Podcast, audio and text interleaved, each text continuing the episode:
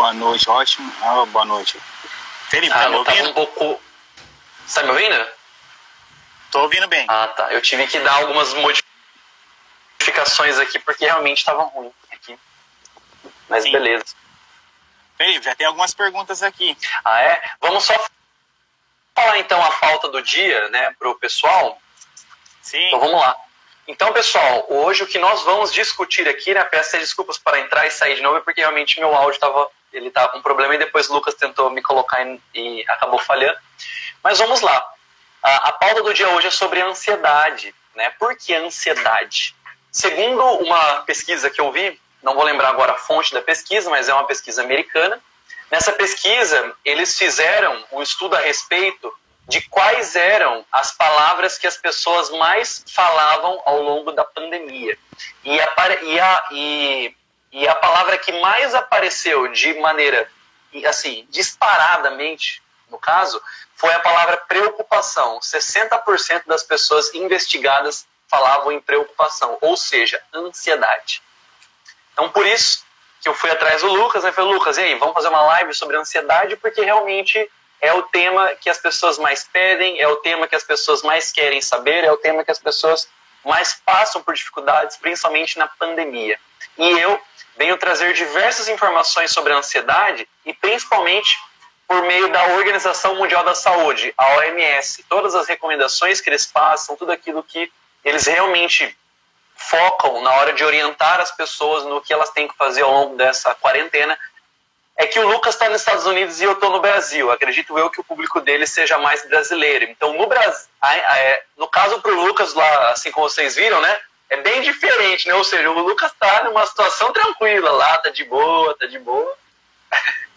e realmente ele está na praia, tudo. Aqui no Brasil, a gente já está já com uma dificuldade um pouco maior nesse sentido. Então, por isso que o assunto ansiedade para a gente faz muito sentido, principalmente nós brasileiros aqui, né? Sim. Tá me ouvindo, Lucas? Tá, né? Tô ouvindo bem, tô ouvindo bem. Tranquilo. Ah, então beleza. É que às vezes o seu áudio ele fica meio cortado para mim, mas, mas tranquilo.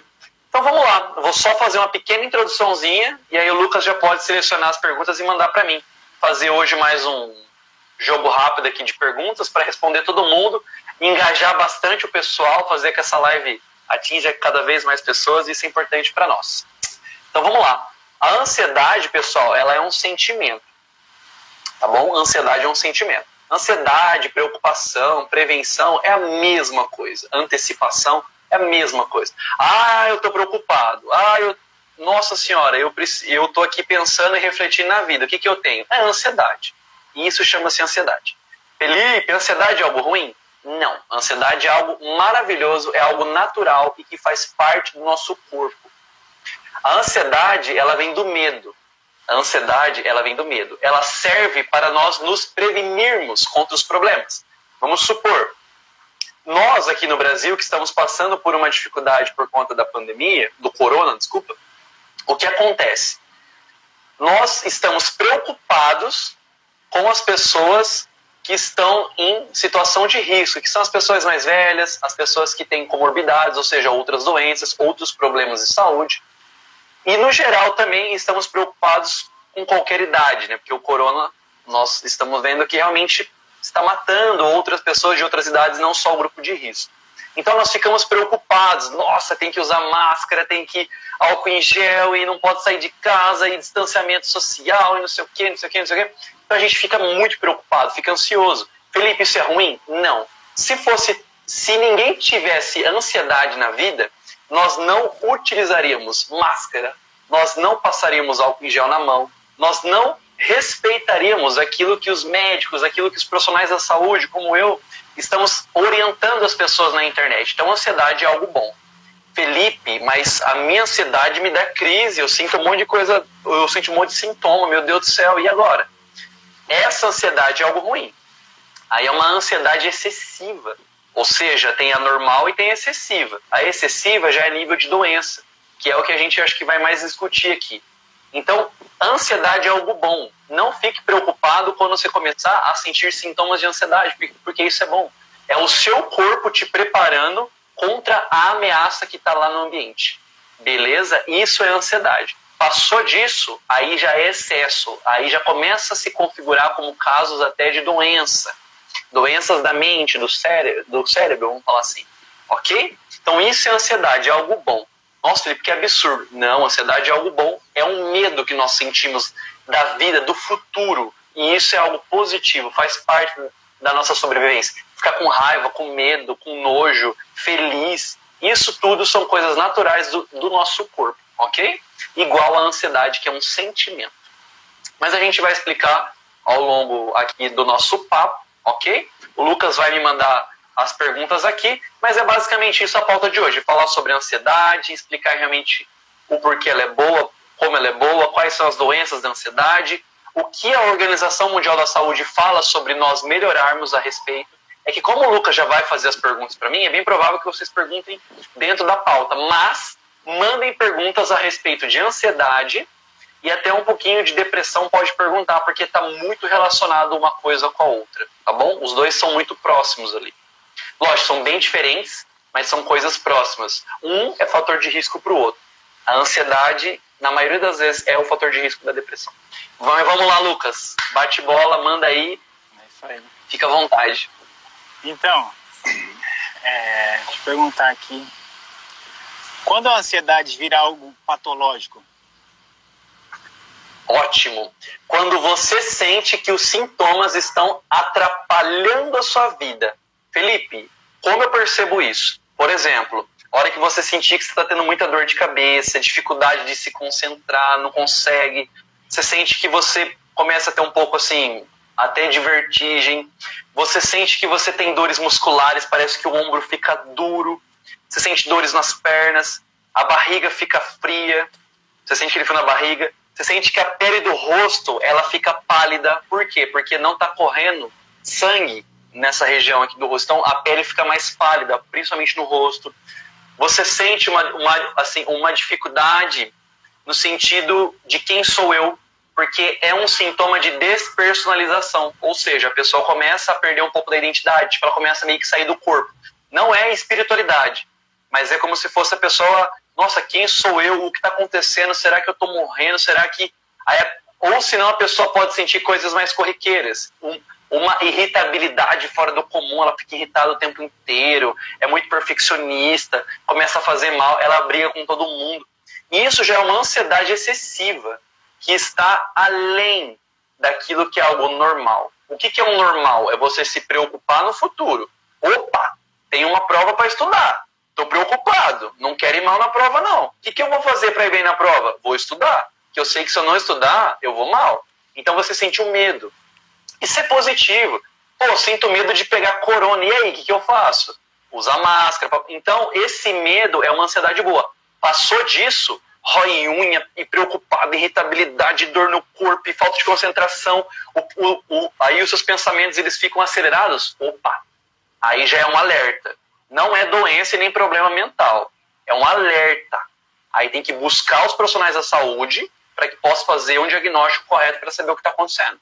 Mas seguir nessas linhas do sintoma, assim, dos sintomas, é o principal foco. Felipe, perguntaram aqui, a ansiedade exagerada que precisa de tratamento só ataca em pessoas fracas? Nossa, que pergunta. Não, imagina. Eu tô aqui, ó, de jaleco, bonitinho, psicólogo, mas eu não sou imune. O Lucas também é psicólogo, né? Mas a gente não é imune a, a problemas mentais. Nós não somos imunes. Nós estamos sujeitos a qualquer tipo de problema que venha acontecer conosco. Mas aí o que, que a gente vai fazer? Nós temos que nos prevenir. Então, ter ansiedade é algo normal. Ótima, a pergunta foi: não, Felipe, ter ansiedade excessiva, exagerada, isso é algo de, é, de pessoa fraca? Não. Principalmente porque nós somos seres humanos. Nós vivemos um mundo querendo ou não, ele é um mundo que motiva cada vez mais que nós sejamos individualistas. Nós estamos mais dentro da nossa casa, então a tecnologia faz com que a gente queira comida rápida e vai no drive-thru. Ou seja, a tecnologia quer que a gente fica rápido, rápido, rápido, rápido, rápido, rápido. Aí o mercado, os nossos empregos cobram o quê? Produtividade, produtividade, produtividade. chega uma hora que a pessoa não aguenta. Pô, é cobrança do emprego, é cobrança da vida, é cobrança de tudo. Ah, aí você acostuma com, com a própria tecnologia que, que você quer que as coisas chegam rápidas, o iFood rápido. Aqui também tem aquele, no caso Uber Eats, também para pedir rápido. Aí você quer ir de Uber, é rápido. Então tudo você quer é rápido. E aí o que acontece? A vida fica muito acelerada. E é nesse momento que começa a trazer os problemas. Por isso que as pessoas passarem por isso, é normal passar por isso. Todo mundo pode passar por ansiedade ou não. Exagerada, tá? Que é normal, todo mundo passa constantemente. Exagerada acontece e tá tudo bem. Ninguém é fraco, ninguém tá passando por nenhum tipo de problema por conta disso. Por isso que existem os profissionais da saúde ah, para que possam ajudar vocês nesse sentido, tá bom? Então, não é coisa de gente fraca. Até eu que estou aqui como psicólogo posso passar por isso, faz parte. Felipe, quando as pessoas estão nesse, a esse ponto exagerada, quais profissionais procurar? Ótimo. Ó, o primeiro passo que você pode fazer é, se você tiver muito perdido, não adianta buscar um profissional ou outro específico o mais aconselhável é você buscar um profissional da saúde, principalmente médico ou psicólogo, principalmente. Felipe, mora numa cidadezinha pequenininha do interior, que só tem uma nutricionista, o que, que eu faço? Vá na nutricionista e conversa com ela. Ela é a mais adequada para o tratamento? Não é, mas existem casos e casos. Então, nessa situação, buscar profissionais da saúde.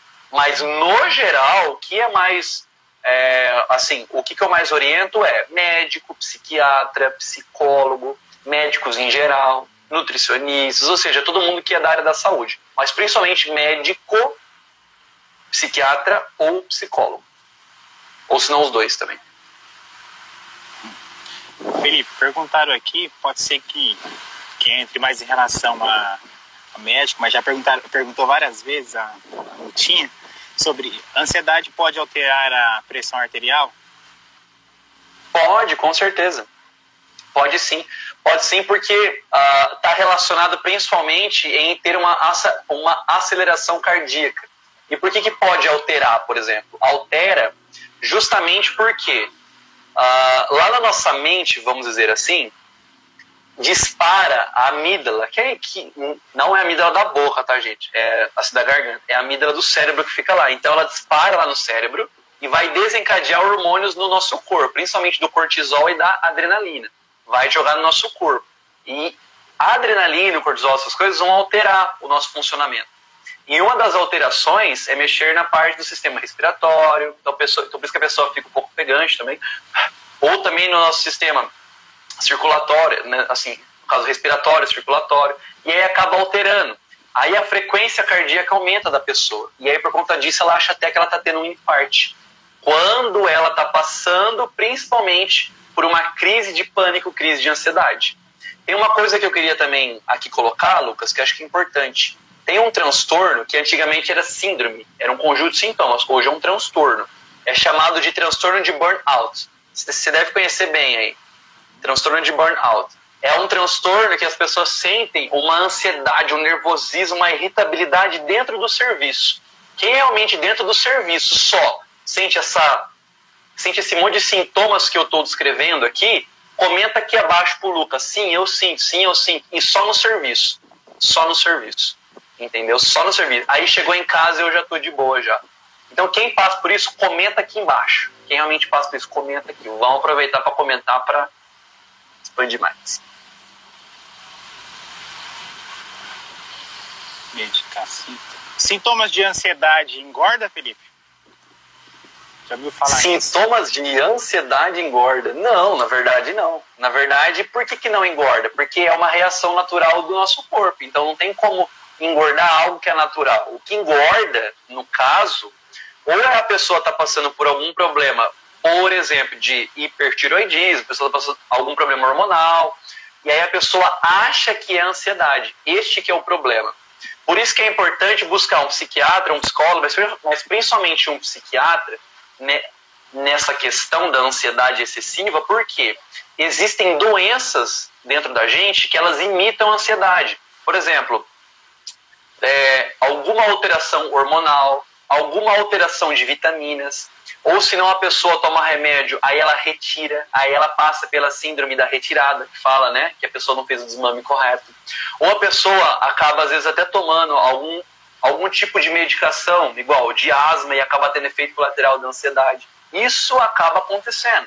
Ou a pessoa tem alguma insuficiência de nutrientes também, pode ter alguns sintomas. Às vezes não é ansiedade excessiva.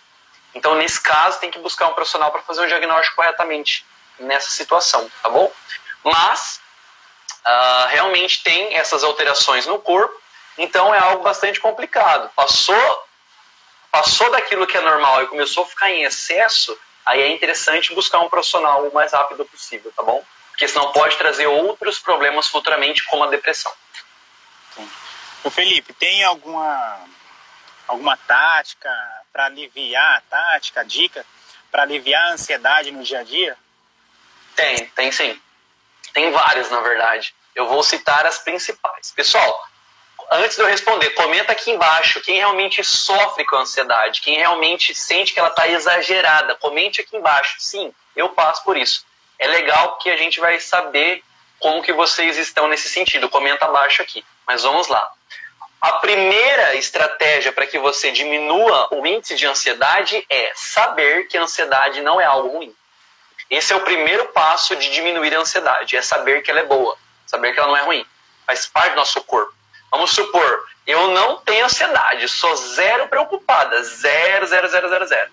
Aí a pessoa, aí, aí, a, aí a pessoa vai fazer uma faculdade, o professor dá prova para ela, acabou. Aí ela vai falar, ah, depois eu estudo, não tá nem aí. Aí chega na hora da prova também, não tem medo nenhum, vai lá, faz e vai mal.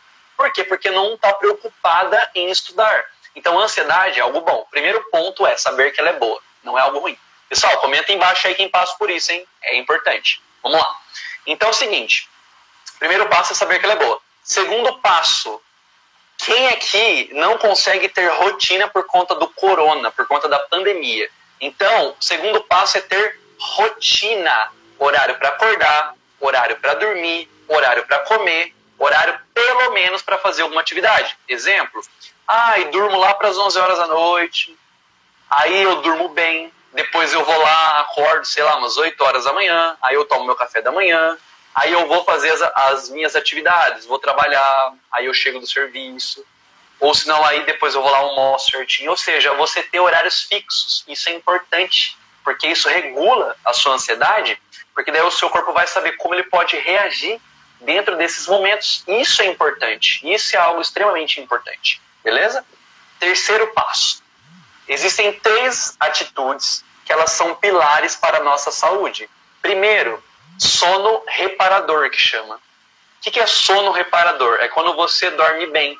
Por isso que ter horário para dormir e horário para acordar é algo excelente porque vai manter o nosso relógio biológico que fala funcionando corretamente. É o famoso reloginho biológico, aquele que você fala, nossa, mesmo eu no feriado, eu acordo. Nossa, mesmo eu no feriado, às vezes eu acabo dormindo 11 horas da noite. Pô, hoje é domingão, por que eu acordei 8 horas da manhã? Porque o seu relógio biológico é o jeito natural do seu corpo agir. Então funciona assim, ok? Então, às vezes as pessoas passam por problemas de insônia ou até de hipersonia, por exemplo. Por isso que é interessante trabalhar com higiene do sono, que é algo difundido por um psicólogo muito famoso, Peter, fala sobre higiene do sono. Então, outro passo, exercício físico. Né? Saiu um estudo lá na PubMed de 2016 que fala a respeito que exercício físico ele é importantíssimo para prevenção da ansiedade excessiva, tá? Então, fazer, fazer exercício físico, principalmente aeróbico. O que é aeróbico, Felipe? Correr, pular, andar de escada. Felipe, depois dessa live, posso sair correndo lá, é, sei lá, para correr? Eu posso sair correndo? Não. Primeiramente, vai para o médico, para que ele possa fazer uma avaliação e descobrir se realmente você pode fazer atividade física em excesso, tá bom? Ou qualquer atividade física, mas atividade física é boa. Outro ponto importante, alimentação. As pessoas às vezes falam, ah, Felipe, mas todos os problemas da cabeça, como ansiedade e depressão, é só controlar a cabeça. Não. Nós precisamos entender que o nosso cérebro, a nossa mente, o nosso corpo, por exemplo, ele está interligado. Então, se você não dorme bem, vai afetar a, então vai afetar a cabeça. não faz, você não faz, você não faz exercício físico, vai afetar a cabeça. Academia Deve estar alguém zoando aqui, né? Academia fechada, É. Então, aí tem que fazer em casa, tem que pular em casa. entendeu? Mas é aconselhável primeiro passar no médico para fazer exercício físico. Mas alimentação é importantíssimo, tá? Alimentação é importantíssimo. Principalmente ah, comer alimentos que não são muito gordurosos. É que eu não posso muito tocar nesses assuntos, mas é comer saudavelmente. Isso é algo que é primordial, ok?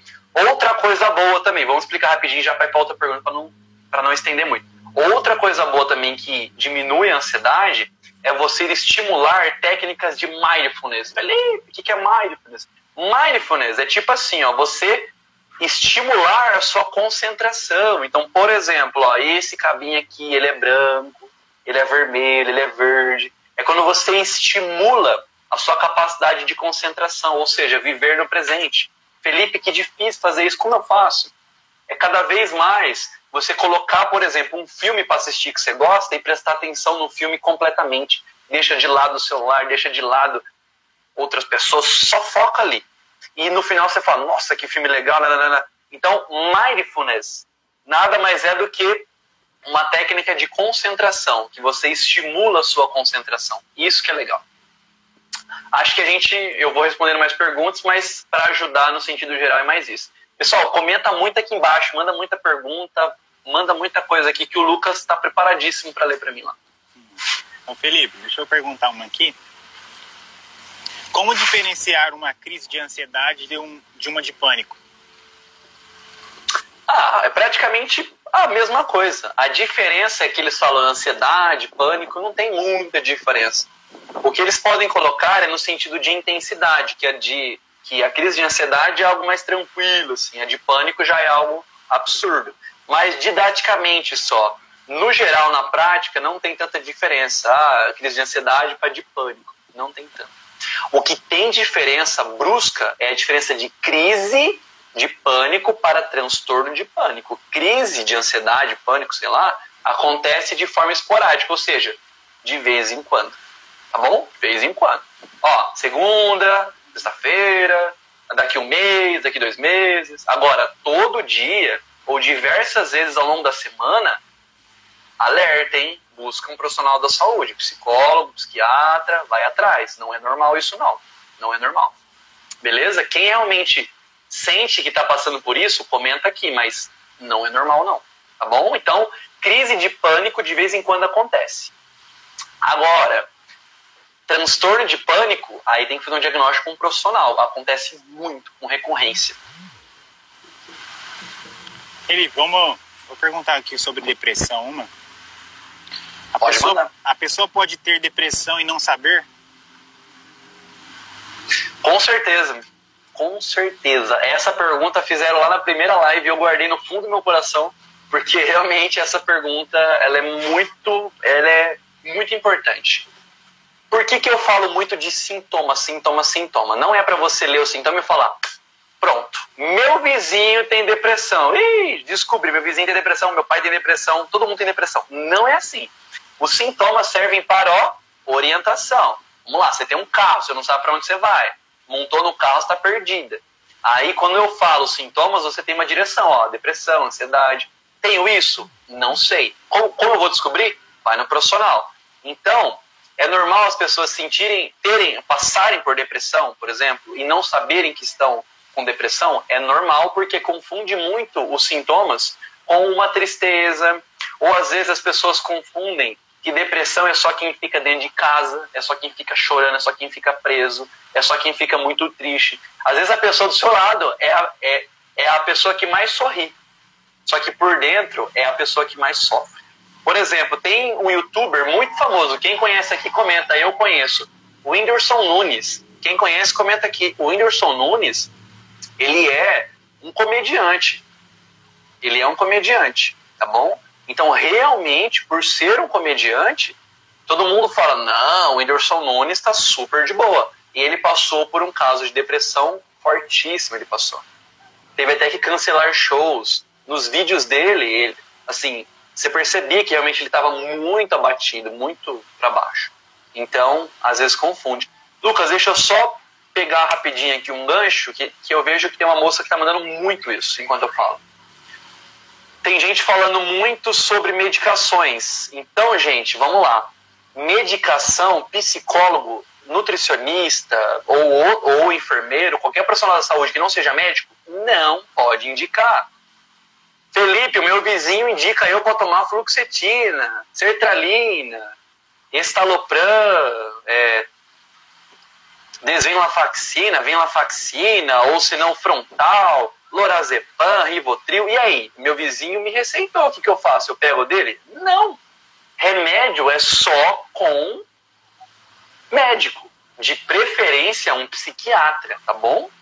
Psiquiatra. Então não tome remédio por conta própria. Tem que pegar no médico. É ele que vai estudar o seu caso e receitar a medicação correta, ok? Felipe, meu Deus, já peguei do vizinho, não tem dinheiro para passar no médico, o que, que eu faço? Nesse caso, não pode do nada interromper, não pode interromper a sua medicação, não pode. Então, o que, que você deve fazer? Procure um médico, procure serviços no Google de telemedicina que chama, tem médicos que atendem online, tá bom? Mas aí vê alguma forma de conseguir é, assim conversar sobre a parte financeira, mas não para de tomar do nada. Nem comece a tomar do nada com o vizinho receitando e nem para do nada, pelo amor de Deus. Não, não façam isso, porque vai trazer mais problema. Principalmente quem toma tarja preta. Não pode. Rivotril, Frontal, Lorazepam. Não pode. Perigoso. Felipe, o que não falar por uma, por uma, para, para uma pessoa com ansiedade exagerada? Não ouvi a pergunta, Lucas. Me desculpa. É que eu li um comentário e dei risada porque a pessoa tá, a pessoa tá zoando. Ah, tá. O que não falar para uma pessoa com ansiedade exagerada? O que não falar. O que não falar é, não olha, falar. Você... o que não falar. Olha, você é fraca, igual e, igual fizeram a pergunta, você é fraca, você não vai conseguir. Você realmente é muito doida, você é muito irritada, você é muito isso. Não pode julgar a pessoa porque às vezes a pessoa está sofrendo com aquilo, só que ela não sabe que está sofrendo. Ela sofre, mas não sabe. Ela não sabe que está passando por um problema sério. Ela não, ela não sabe. Então não julga, não critica, não menospreze. Ai, como você é burra, pelo amor de Deus. Você fica muito irritada. Ai, pelo amor de Deus, você não pode desmerecer e nem inferiorizar a pessoa, ver a pessoa como menor. Imagina, gente, qualquer pessoa pode passar por algum tipo de problema de saúde mental. Então, não desmereça os sentimentos dela chama ela para perto, eu sei que está irritada, mas o que precisar, conte comigo, converse comigo, estou do seu lado, estou junto com você. Dá amor, dá carinho. Aí a pessoa, ah, eu não quero conversar. Você já está me irritando já. Qualquer coisa irrita a pessoa. Eu não quero. Mas pelo menos fique próximo, mostre presente na vida da pessoa. Isso é importante. Lucas, tem uma outra pergunta aqui que eu achei bem, bem assim, né? Que eu achei bem perigosa a pergunta e eu Sim. acho que é bom responder, porque pelo amor de Deus, né? não pode fazer isso o namorado da minha amiga de, deu Rivotril para ela sem ela saber. Pode isso? Não, pelo amor de Deus.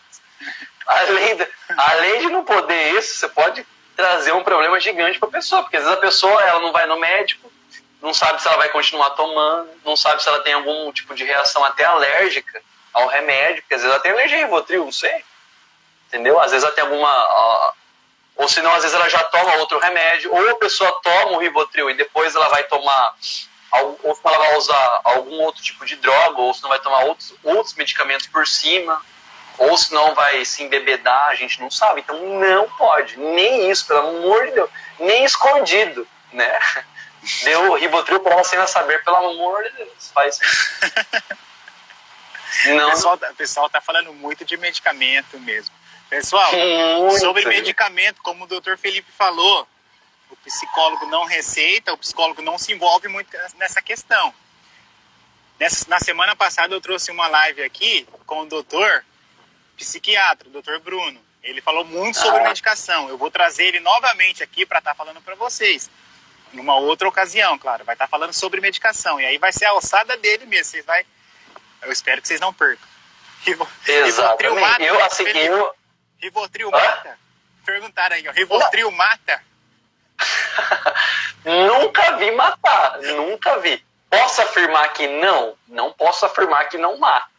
Mas posso afirmar os efeitos colaterais que ele traz para o nosso corpo caso você utilize ele sem prescrição médica, de maneira indiscriminada e, de, e com muita frequência, tipo todo dia, toda hora tomando, entendeu? Então vamos lá, quais são os efeitos, né? A pessoa a longo prazo passou de uns dois meses utilizando, pode ser que ela come, pode ser, tá? Não é sempre, não é uma regra. Pode ser que ela comece a apresentar problemas cognitivos, né? De concentração, de memória, de atenção. Tem casos e casos que se a pessoa usar por muito tempo, tipo anos, pode até depreciar o cérebro e trazer um grande problema para ela, até de depressão por conta do Rivotril. Eu, nessa live do Bruno aí, eu, eu fui eu que fiz algumas perguntas lá, Lucas. E uma das perguntas que eu fiz, que o doutor respondeu, eu posso até repetir aqui. Uma das perguntas lá que eu fiz é a respeito disso mesmo. Se utilizar o Rivotril a longo, a longo tempo, por exemplo, pode trazer diversos problemas? Com certeza. E o que o Bruno respondeu foi exatamente isso. Não pode tomar remédio tarja preta sem orientação médica. Não fazem, não façam isso. É isso aí. Medicação é coisa muito séria. Tá. A LBK Martucci aqui ó, falou assim que existem clínicas. Uh, hoje em dia existe clínica popular com preço mais acessível. Que não pode é algum profissional não apto a falar sobre medicações. Exatamente. Por isso que eu aqui eu não posso falar de maneira detalhada. Não posso falar. Eu posso assim comentar algumas coisas sobre medicação, detalhadamente eu não posso falar. Ó, oh, toma tal dose, faz isso, faz aquilo. Eu posso alertar algumas coisas, é né, porque na minha faculdade nós tivemos é, várias disciplinas sobre psicofarmacologia. Exatamente. Aí nós podemos comentar, falar de medicação e ainda receitar de maneira nenhuma, só médico. É isso aí. Vamos para a meditação. Tchau. Como combater a ansiedade sem remédios? Sem remédio?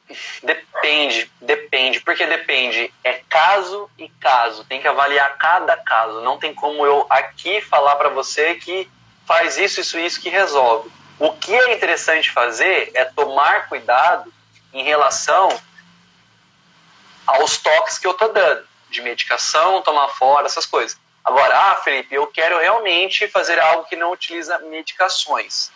Não aconselho a você a pensar dessa forma. Aconselho primeiro ir no médico para fazer um diagnóstico e ver o que está acontecendo. Porque, às vezes, pode ser que no seu caso precisa de remédio sim.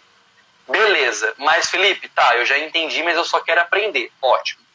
Quais são as situações? Ter rotina, você realmente se alimentar bem. Felipe, você pode falar sobre dieta? Não, busca um médico ou uma nutricionista ou um nutrólogo. Felipe, uh, o que, que eu faço? Então tem a rotina, é importante. Como eu já falei, como essa live vai ficar salva, acho que no perfil do Lucas, que ele sempre salva, não sei. Então aí vocês podem assistir lá eu, e lá eu dei algumas recomendações acerca disso, tá bom? Então é interessante que mantenha a rotina, durma bem. Felipe, não consigo dormir? Eu vi uma pergunta aqui que já passou faz tempo sobre higiene do sono. O que é higiene do sono? Vamos pegar pelo nome, tá? Higiene significa limpeza. Sono, a parte de dormir ali, na hora de você dormir. Então é, é limpar os maus comportamentos antes ou na hora de dormir, tá bom? Então como que você vai fazer a higiene do sono? Só utilizar a cama para dormir. Só vai utilizar a cama para dormir ou para ter ou se não para ter algum outro tipo de relacionamento, né, com o seu cônjuge, essas coisas, né? Pode também sem problema nenhum. Mas utilizar mais a cama para dormir, não levar coisas para a cama no sentido de comida, celular, só usar ela para dormir literalmente. Ter horário para acordar, ter horário para dormir. Isso tudo é parte de uma base psicológica por trás, porque nós precisamos ver a cama como um estímulo do sono a hora que eu vejo a cama, já dá vontade de já dormir. Por exemplo, as pessoas às vezes elas gostam de passar na frente do McDonald's porque dá vontade de comer. É a mesma coisa, você passa na frente do McDonald's, não dá vontade de comer? Ah, vou comer um lanche. Normal, acontece com a maioria das pessoas. Agora, o que acontece é o seguinte: na cama tem que ser a mesma coisa do McDonald's. A hora que você vê a cama já tem que dar vontade de dormir. Por isso que tem um um comportamento psicológico muito grande por trás. De eu só estimular a cama para dormir. Só. Ok? Se eu fizer isso, vai facilitar no processo. Lógico, aí tem outros procedimentos que com o tempo eu posso ir comentando. Como a pessoa, por exemplo, não consumir, né, por exemplo, antes das três horas da tarde, consumir, no caso, alimentos que são, ou se não líquidos que são estimulantes, como cafeína, essas coisas, ou outras drogas, isso também acaba dificultando um pouco no sono. Mas aí já é uma coisa mais médica, clínica médica, tá bom? Mas beleza. Deixa eu ver, eu li uma pergunta aqui que passou, deixa eu ver. Felipe, a ansiedade é um sintoma de depressão? Não, a ansiedade é algo natural, ótimo, traz. Ainda bem que nós somos ansiosos, porque pelo, por meio da ansiedade nós vamos ter prevenção. Vamos supor, para a pessoa que me fez a pergunta aí, ou quem acha que a ansiedade é ruim, comenta aqui embaixo. Pessoal, mandem a pergunta pro Lucas, pelo amor de Deus, manda lá que o Lucas está lendo tudo para mim, manda um monte, enche ele de pergunta, enche lá. Manda lá, ou manda aqui mesmo, sei lá, ou ouçam na caixinha, mas beleza, vamos lá.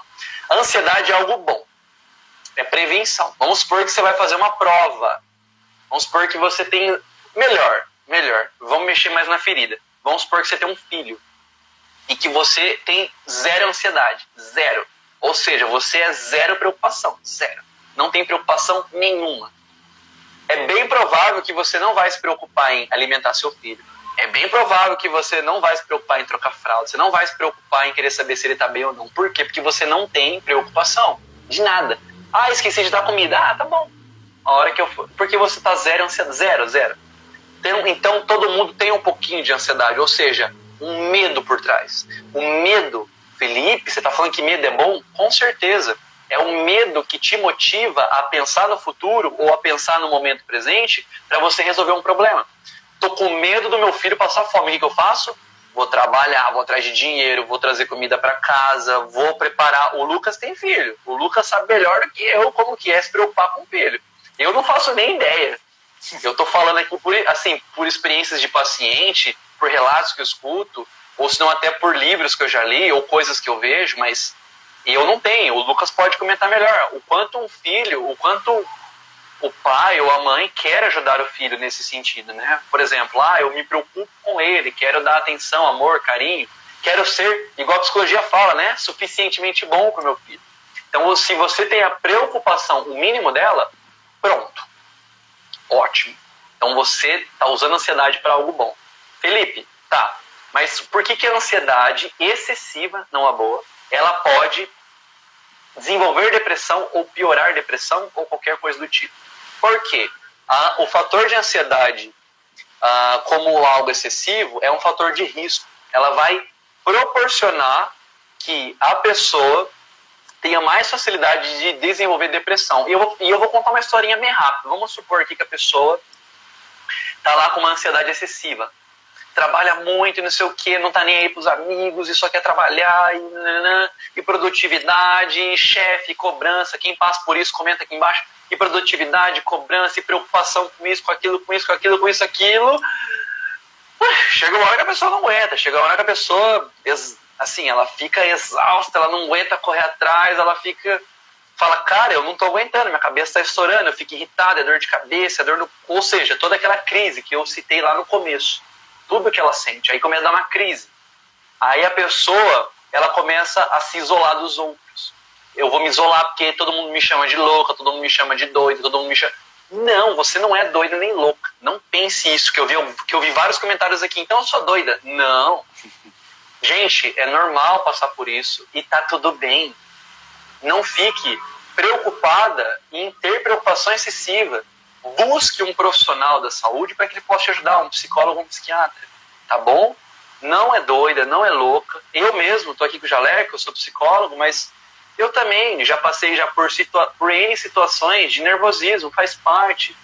Não se culpe, não se cobre, tá bom? não se mutile, né? Auto, né? Fazer uma automutilação no sentido de não, eu sou fraco, eu sou isso, aquilo. Não, isso é normal, faz parte. Por isso que os profissionais estão aqui para ajudar vocês nesse sentido Sim. e por isso que nós fazemos essa live para vocês, para realmente dar as orientações necessárias. É isso daí. Manda mais. Felipe, a cafeína é um estimulante da ansiedade? Com certeza. Ah, por quê, gente? É uma explicação bem rapidinha, assim. Vamos ver se eu tenho. Acho que eu não tenho nada aqui para explicar. Mas vamos supor o nosso cérebro, tá? Então vamos supor que isso aqui é o nosso cérebro. O nosso cérebro, ele funciona de que forma? Ele tem as conexões, as comunicações dentro dele. É como se fosse um prédio, um prédio grandão, assim. Lá, tem, lá tá cheio de funcionário. Vamos supor que os funcionários trabalham normalmente. De boa. Pá, pá, pá, pá, pá, pá, trabalha, trabalha, trabalha, trabalha. Ponto. Aí o que está acontecendo? Está lá, funcionando normalmente. Vamos supor que os funcionários, eles trabalham de uma, de uma, tipo, de uma forma bem lenta, devagarzinho, a empresa vai devagarzinho. Ou seja, é como se fosse um cérebro mais depressivo, mais lento. Agora, vamos supor que todo mundo liga, liga, liga, trabalha, trabalha, trabalha. Tipo, igual o filme que você vê lá, o povo que trabalha lá com economia, fica ligando, ligando e, e tipo, gritaria, não sei o quê, não sei o quê, e rápido, trabalha rápido, rápido, todo mundo ligando, né? Ou seja, o cérebro, quanto mais acelerado ele é, mais excitado ele vai estar. Não é excitação no sentido que vocês estão pensando, é excitação no sentido de conexão muito rápida e, e rápido, rápido, e o pensamento acelerado. Por isso que até tem né, um problema que chama síndrome do pensamento acelerado. Fica rápido, rápido. O café, ou seja, a cafeína, né, o ativo ali, o psicoativo, cafeína, por exemplo, ele é um estimulante, ou seja, ele estimula o nosso cérebro, ele estimula esse prédio, tipo essa empresa, a ligar rápido, a funcionar rápido. Então, quanto mais você utiliza de substâncias uh, que são estimulantes, principalmente a cafeína, Coca-Cola, café, essas coisas, ou até algum, ou, ou se não alguns tipos de drogas, por exemplo, estimulam o seu cérebro a funcionar rápido. Por isso que o café antes de dormir é um vilão gigantesco. Pode piorar a sua insônia ou cada vez mais fazer com que você tenha dificuldades para dormir, tá bom? Então, estimula, então a cafeína é um estimulante muito sério realmente no nosso cérebro e piora a ansiedade.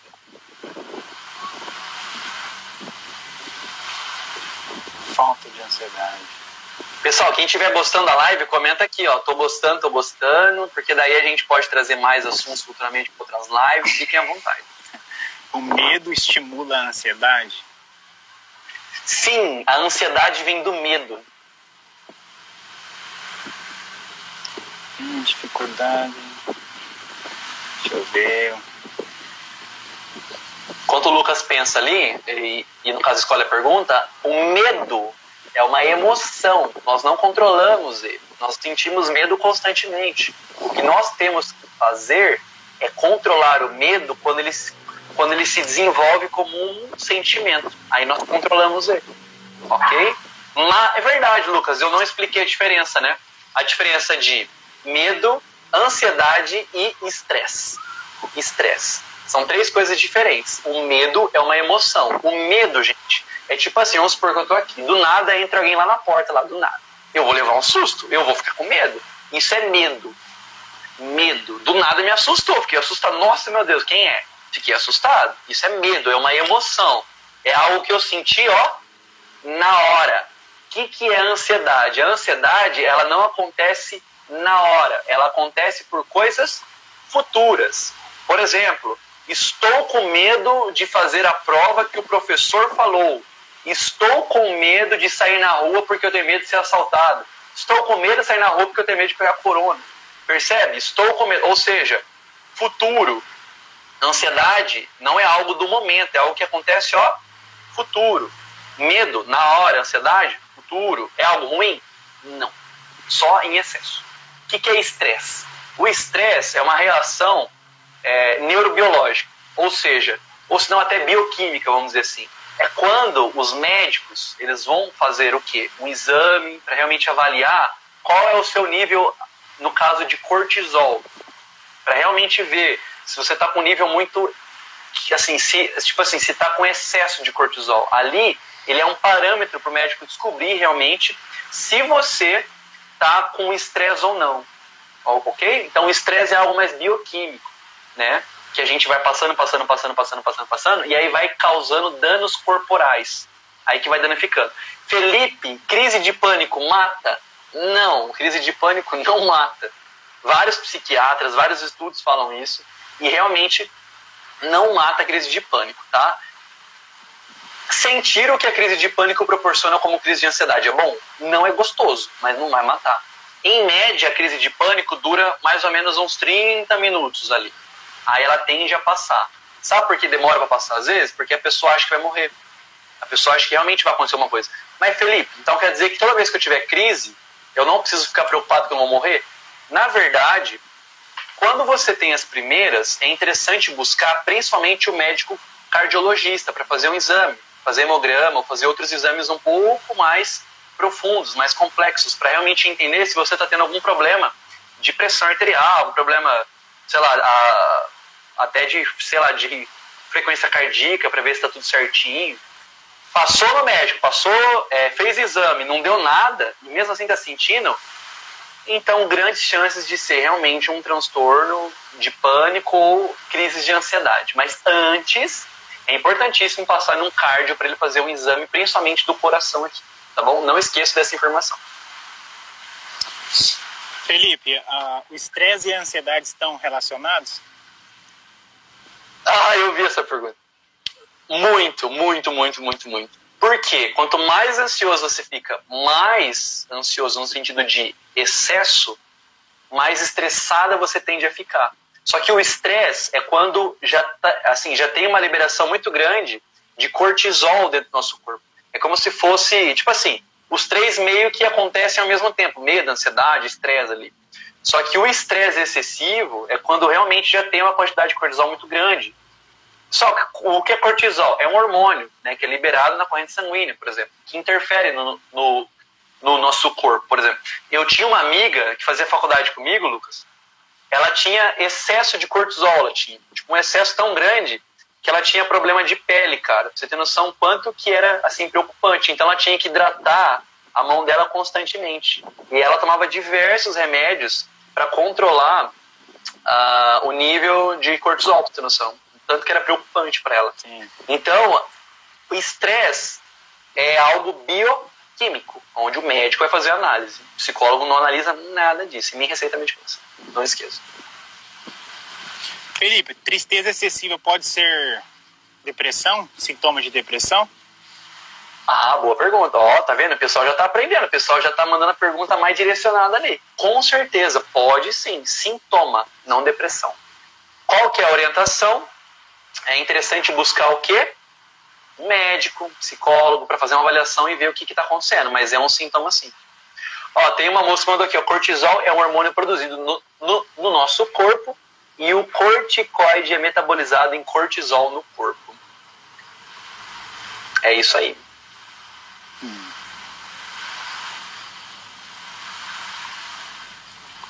É médica? é, é ipsis litteris, né? Faço das palavras dela as minhas nesse momento. Por isso que eu falo, gente, quando é algo muito, desculpa, Lucas, mas quando é algo muito bioquímico, muito bioquímico, muito nesse sentido, é médico, pessoal. É o médico Sim. que tem a noção de o medicamento passa, o que está acontecendo. Eu não tenho essa noção do que acontece dentro do corpo no sentido. É, tipo assim, eu sei no sentido de alteração, no cérebro, essas coisas. Mas no sentido de medicação, qual tratamento fazer, isso é coisa médica só. Tá bom? Estão perguntando aqui qual a diferença de ansiedade e depressão. Vamos lá. São são coisas, são duas assim polaridades, vamos dizer assim. Por quê? São dois polos bem diferentes. Um, a pessoa é muito futuro, lógico que é, um, que é uma explicação bem senso comum, tá? Um é muito futuro, ou seja, a ansiedade, a pessoa fica muito ali no futuro, e a depressão, eles falam que é tipo muito passado, a pessoa fica muito no passado. Ótimo. O que, que é depressão no nosso cérebro, tá? De maneira de maneira assim neurológica no sentido, né, assim, vamos dizer. É quando o cérebro funciona de maneira mais lenta, mais devagar, devagar, devagar, devagar. Como que as pessoas já passaram por sintomas de depressão sem elas saberem? Às vezes, às vezes aqui pode ser que ela aprenda. Quando você toma uma bebida alcoólica, álcool, por exemplo, o álcool tem um efeito no cérebro de sedar. Ele é sedativo. Ou seja, ele vai depreciar o cérebro, não que vai, não que vai causar depressão. Depressão é tipo no sentido assim, o cérebro vai estar tá mais devagarzinho, tá bom? Então, quando você toma o álcool, você então você fica mais lenta. fica mais assim, mais devagar, senta que realmente sente que as coisas estão mais lentas. Então é mais ou menos os sintomas ali de uma depressão, vamos dizer assim, mais ou menos uma característica normal assim no corpo, ok? Então é mais ou menos isso, lógico, mais ou menos, não tem muita comparação, mais ou menos. Então a depressão a pessoa fica o quê? Com baixa libido, baixa libido no sentido de desejo sexual, a pessoa sente um desânimo na vida, a pessoa, a pessoa perde o interesse pela vida às vezes, fica com desesperança, a pessoa perde é, o prazer pelas coisas que ela mais gostaria de fazer. Ela perde prazer. Então ela perde prazer pelas coisas. A pessoa começa a ter alteração no sono, essas coisas. Agora a ansiedade é diferente. A ansiedade a pessoa fica irritada, a pessoa ela sente dor no corpo. Depressão também sente? Sente. Só que a pessoa ela tende a ficar mais agitada, mais o pensamento mais acelerado. A depressão, o pensamento às vezes ele é mais lento. Na depressão, na ansiedade tende a ser mais rápido tá bom? Então tem essas duas diferenças. Felipe, essas doenças podem acontecer juntas? Pode. É chamado de comorbidade. Felipe, uh, se eu tiver ansiedade, eu posso vir a desenvolver depressão no futuro? Pode, como eu respondi outra pessoa, é um fator de risco. Fator de risco é o quê? Quando você fica vulnerável. Tipo, vamos supor, tenho 60 anos, tenho, sei lá, diabetes, já tenho algum tipo de doença sei lá, no corpo, alguma doença específica no corpo, não sei. Pronto, você já tem o quê? Uma predisposição. Você é vulnerável a desenvolver outros problemas com mais facilidade. Tá bom? Não é que você vai desenvolver, é uma possibilidade. Felipe, deixa eu ler uma, um comentário aqui, uma pergunta, né? Da Grazi. Felipe, me considero um Gra excelente profissional, mas tenho dificuldade de comunicação. Isso pode ser, ela disse, isso pode ser ausência de ansiedade. Eu acredito que isso pode ser ligado à ansiedade. Qual que é a pergunta, Lu? Ó, Cortou aqui, eu não consegui ouvir. Me, me, me considero uma excelente profissional, mas tenho dificuldade de comunicação. Isso pode, isso, eu acredito que isso pode estar ligado à ansiedade. Ela, porque ela escreveu, isso pode ser ausência de ansiedade. Trabalho na área de RH, isso me atrapalha muito. Acho difícil. Olha, lógico, cada caso é um caso, né? Eu não posso aqui fazer diagnóstico online, pelo amor de Deus. Mas, respondendo de maneira geral, tá? É difícil uma pessoa ter ausência de ansiedade.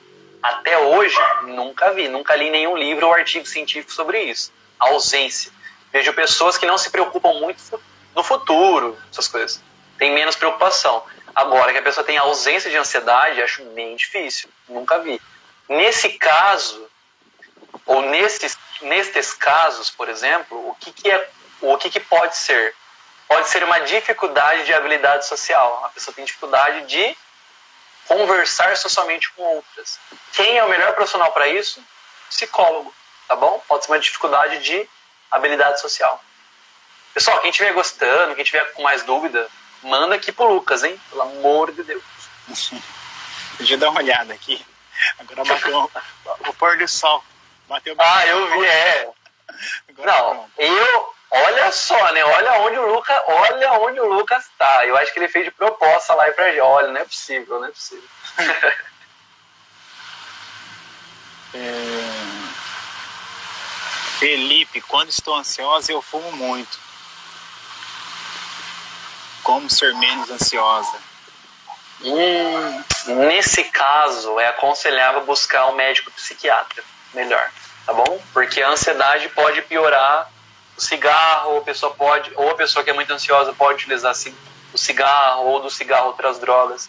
Um psiquiatra nesse caso é primordial, importantíssimo. E por que não um psicólogo de primeira? Porque o cigarro, né, a nicotina, assim, tipo, vamos falar, né, tem o que o cigarro tem, tem a substância química. Essa substância química altera o cérebro principalmente. Altera o cérebro. Então, por alterar o cérebro, por exemplo, o que acontece? Isso já sai da visão do psicólogo, que está tá ali mais para trabalhar sobre comportamentos, pensamentos, sentimentos.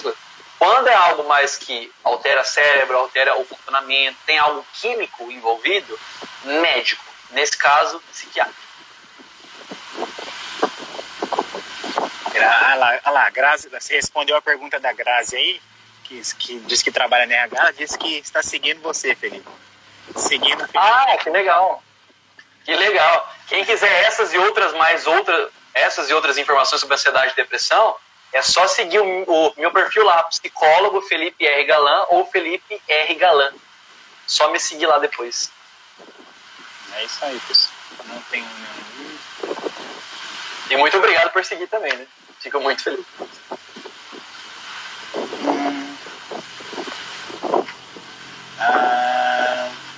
Deixa eu ver.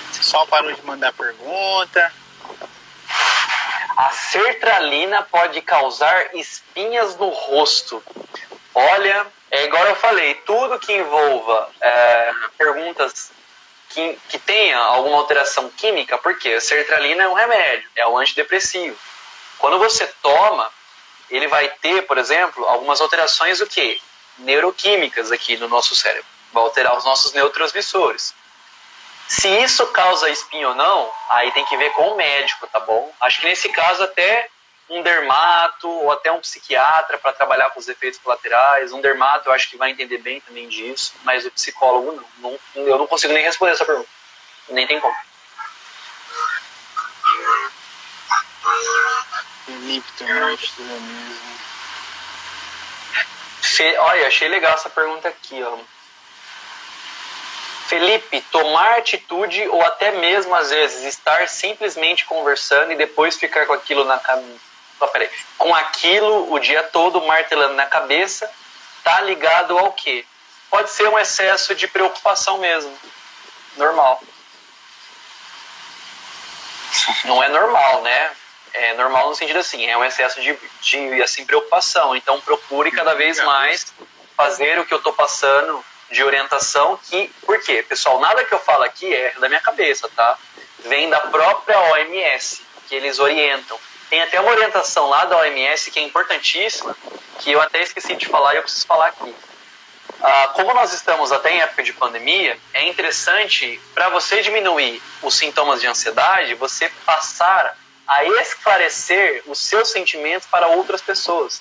Cara, tá difícil, tô cobrando muito, tô com medo da, da minha vida dar errado, minha profissão dar errado, minha empresa dar errado, tô chorando muito, tô triste. Compartilhar sentimentos é o que a OMS também recomenda pra, para as pessoas. Felipe, deixa eu ler uma aqui, ó. Quando a ansiedade se manifesta exageradamente no corpo, palpitação, aquele frio na barriga de nervoso, você já encaminha logo para um psiquiatra ou tenta tratar primeiro?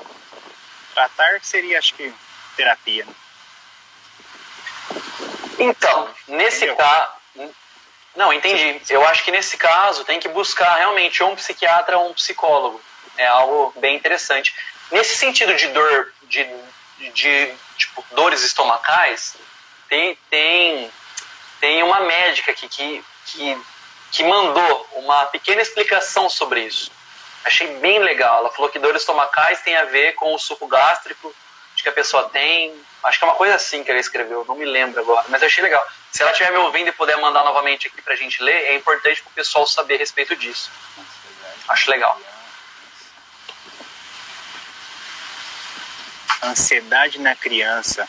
Como cuidar nessa época de confinamento? Ai, que pergunta legal, cara. Que pergunta massa. Parabéns, é isso mesmo. Na verdade, a, as crianças, quando elas ficam muito ansiosas, elas têm um comportamento um pouco diferente dos adultos. O primeiro comportamento que é semelhante, vamos dizer assim, é o da irritabilidade. A criança fica famosa bravinha, fica bravinha, fica, fica brava, fica. Então ela fica, tipo, você rela nela ela, e, e fala e quer bater de frente, então a criança fica brava. Outro comportamento, a criança fica grudenta, a criança fica muito perto da mãe, do pai, a criança fica muito próxima ali, próximo, próximo, próximo, próximo, próximo, próximo.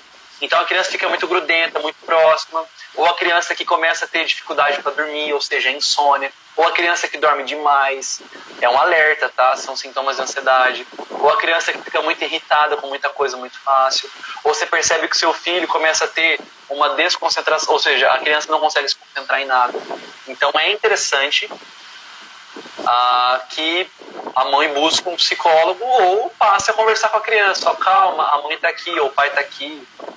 Olha, no caso, eu tô aqui para te ajudar. Então a própria OMS, quem quiser saber mais sobre essas informações, é só colocar no Google OMS recomendações pandemia para saúde mental. Lá vai estar na parte de criança, adolescente. De criança, eles recomendam isso, conversar sobre sentimento, estar tá junto, entender que isso pode ser um desenvolvimento de uma ansiedade excessiva. Ó, a médica mandou aqui, tá? Deixa eu ler aqui, vamos ver se eu acho. Muito obrigado, né? Então, realmente, a médica está bem aqui na nossa live mesmo, prestando atenção. A ansiedade pode aumentar a produção do suco gástrico. Olha que legal, por isso que dá dores estomacais, né? No caso de dores estomacais, procurar uma avaliação de um médico especialista. Exatamente. Isso aí. Parabéns, Felipe. gostei. É isso que eu gosto, pessoas aqui contribuindo, conversando. É, que Porque bom, aquilo, né? Pessoal, eu... Oh, você é, viu, né? Tá chique. É importante, é importante. Nossa, é médico, é, é nutricionista que eu vi que tem, tem de RH. É isso mesmo, é multiprofissional. Advogado. E advogado, ixi, tem o, né, o, o Luco como é psicólogo, cara, muito legal, muito legal. Porque eu sou psicólogo, sou médico, então tem coisa que realmente não sei responder. Felipe, a ansiedade é um comportamento e depressão é um transtorno? Ah, que pergunta legal, hein? Inteligente pergunta. Exatamente, é isso mesmo. Exatamente isso. Ansiedade é um comportamento natural e depressão já é um diagnóstico de transtorno. É isso mesmo. Mas, pessoal, quando eu falo em, em depressão, eu quero dizer depressão bipolar ou depressão que a gente o que, que é depressão que a gente mais acostuma, né? Que é chamada de, de, de depressão maior ou depressão é, clássica, né? É, é, aquele tipo de depressão que a pessoa fica muito triste, fica muito para baixo. Mas existem diversas depressões, tá bom? Diversas depressões. Por isso que tem que ir no, no profissional. E a ansiedade realmente é um comportamento natural. Felipe, uma pergunta. Crianças a partir de qual idade pode fazer terapia? De qual idade pode fazer terapia?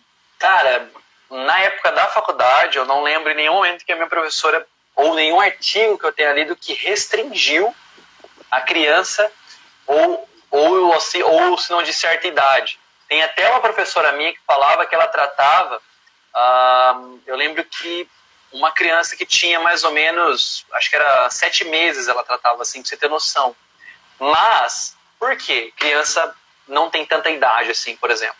Porque, o, porque assim, os profissionais da psicologia, eles têm diversas maneiras de trabalhar. Desculpa. Com criança é mais focado no sentido que de brincadeira, atividade. É uma área que eu já não trabalho muito. Então, o que é mais aconselhável nesse sentido é a criança que já tem uma certa facilidade. Tipo, a criança, assim, no sentido que já está andando, ou se não a criança no sentido que está falando, ou, ou se não, até a criança que tem um pouco de dificuldade de falar, também pode levar, pode ser algum, algum problema mental, alguma dificuldade que a criança esteja tendo. Por isso que não tem como eu recomendar muita idade nesse sentido, cada caso é um caso. Lógico que um recém-nascido é algo muito difícil. Até porque, pessoal, quando a mãe vai ter o filho lá no hospital, os médicos, no geral, têm tem tem um corpo clínico, assim, tem muitos profissionais dentro do hospital que já estão esperando essa criança para fazer exame. Aí eles fazem diversas avaliações no sentido é, se a criança tem todos, tem todos os reflexos necessários. Na hora que você pega a criança segura, ela puxa a mãozinha, ou se não a criança ela, ela mexe o pezinho. Então tem teste, ou, assim, ou seja, tem diversos testes lá dentro. Por isso que um assim recém-nascido não tem por que levar nesse sentido no psicólogo, né? Porque na hora que nasce ali já, já fazem diversos exames, já faz diversos exames no sentido para saber se a criança tem algum tipo de problema. Eu não sei muito responder nesse sentido de pergunta porque eu não mexo muito com criança, né? Mas já quando a criança tem assim uma certa idade, que ela já começa a entender algumas coisas, é uma idade adequada para levar no psicólogo, tá? Fizeram uma pergunta aqui se tem especialista em criança. Tem sim. sim. Eu sou estudioso na área de depressão, ansiedade e relacionamento. Nesse sentido, né? De criança, tem psicólogos especialistas em criança que só mexem com isso. Eu já não atendo criança que realmente não, não é uma área que eu estudo muito, não é uma área que realmente eu tenho muito interesse de estudo, assim.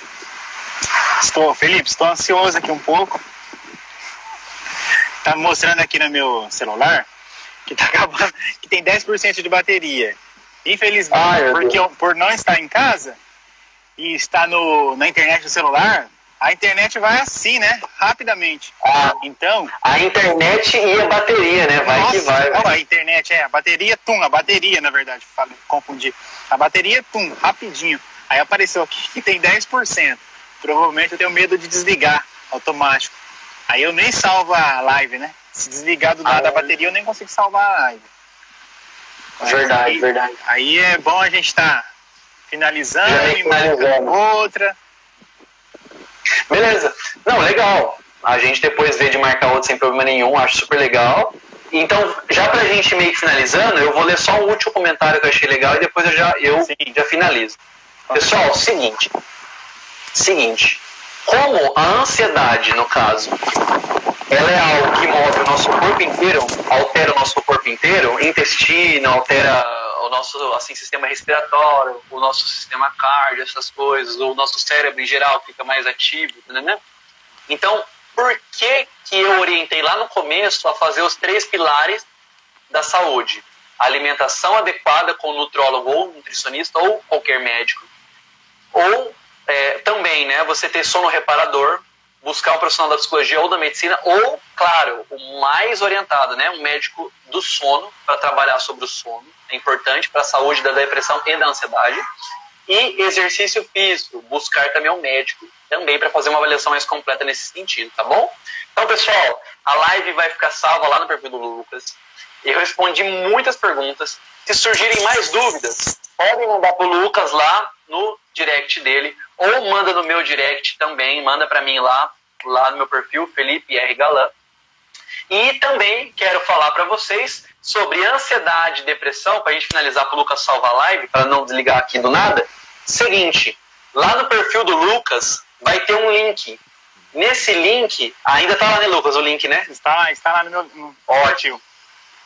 Então, lá no perfil do Lucas tem um link, que é o link onde nós vendemos o livro da depressão e um curso da ansiedade que eu dou. Nesse curso da ansiedade e esse livro, eu vou explicar detalhadamente o que é interessante nós fazermos, no sentido de aprendizado, para que você possa saber o que fazer, onde ir, como buscar ajuda, como se ajudar, coisas interessantíssimas, é, da mesma forma que eu respondi aqui na live para vocês. Então, vão lá no perfil do Lucas e cliquem no primeiro link da biografia dele. Tá bom? É então, muito obrigado. Mais dúvidas, perguntem para mim ou mandem pro Lucas, mas a gente pode marcar de fazer outras lives também. Muitíssimo obrigado pro Lucas e para todo mundo que participou. Eu tô falando rápido, então ansioso porque pode desligar aí, então eu tô falando rápido. Eu também